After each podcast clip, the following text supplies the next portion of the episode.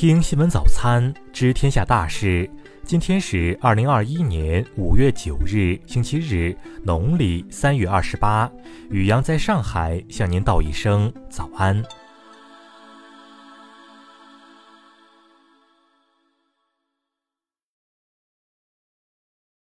先来关注头条新闻。杭州近日惊现金钱豹，经调查核实，三只豹子是从杭州野生动物世界逃出。杭州野生动物世界昨天发文致歉，称考虑到出逃的未成年金钱豹攻击性较弱，担心引起恐慌，才未及时公布有关信息。截至昨晚，已经有两只金钱豹被捕获。此前网传第二只豹子被搜救犬咬死，很快被当地证明为谣言。目前，当地已组织人力启用热成。像无人机等设备进山搜索最后一只金钱豹。再来关注国内新闻，民政部发布数据，截至三月底，全国共有城乡低保对象四千三百九十一点三万人，城市低保平均标准达到每人每月六百八十四元，农村达到每年六千零四十五元。国家网信办表示，将有序推进“清朗”系列专项行动，包括打击网络水军、流量造假、治理算法滥用等八方面任务。国家市场监督管理总局网站昨天通报央视“三幺五”晚会曝光案件线索查处情况，其中三六零、UC 浏览器等发布虚假违法广告被罚两百万元。应急管理部官网消息，四月份各类自然灾害造成四百一十点七万人次受灾，二十九人因灾死亡，直接经济损失三十三点一亿元。民政部消息，今年三月二十日以来，已排查非法社会组织线索三十五批二百一十六家，公布两批共一百六十家依法取缔的非法社会组织名单。据香港媒体报道，香港康文署以涉嫌违反香港国安法为由，将九本书籍下架，原因是内容可能涉及港独内容。全国人大常委会预算工作委员会负责人表示，将以公开为常态，不公开为例外，进一步推进预算决算公开，提高透明度。云南近日通报五起疫情防控和边境管控失职失责问题，多名相关人员被处理。再来关注国际新闻，联合国粮食及农业组织、世界粮食计划署和欧盟共同发布危机报告。二零二零年，全球至少一点五五亿人面临重度粮食不安全问题。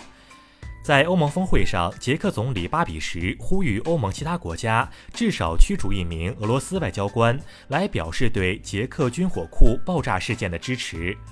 昨天，法国总统马克龙表示，发达国家必须解除他们的新冠疫苗出口限制。他敦促美国拜登政府取消对新冠疫苗及其疫苗原材料的出口禁令。日前，美国政府表示支持豁免与新冠疫苗相关的知识产权保护。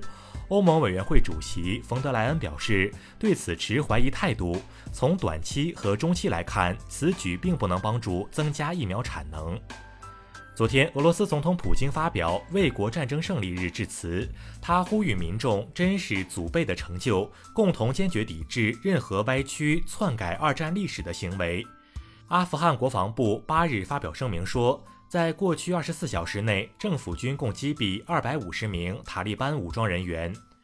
六日，美国爱达荷州一名六年级女生从书包中掏出手枪，连伤三人，目前该女生已被拘留。据外媒报道，因为涉嫌串通内存涨价，三星、美光等公司在美国被提起消费者集体诉讼。目前，涉事公司还没有公开回应。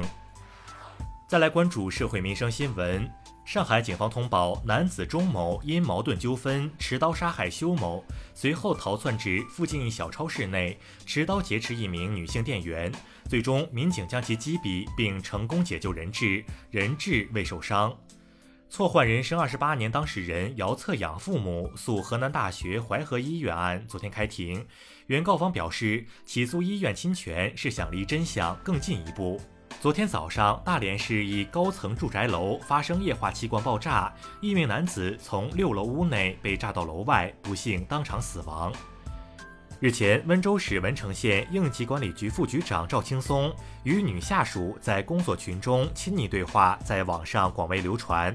目前，赵青松已被免职。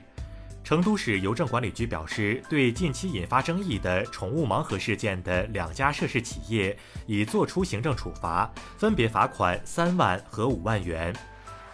再来关注文化体育新闻。昨天，中超第四轮比赛中，泰山队二比零击败青岛队，拿下齐鲁德比。足协开出罚单，在上轮联赛中粗暴犯规的从镇买提江被追加停赛一场。日本新冠肺炎疫情依旧严峻，呼吁停办奥运会的呼声不断增大。截至八日凌晨，超过二十四万人在网上签名，呼吁政府考虑民众健康问题，停办奥运会。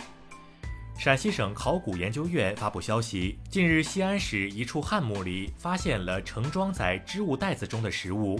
历经两千多年，保存较多种类的有机物在考古发现中较为少见。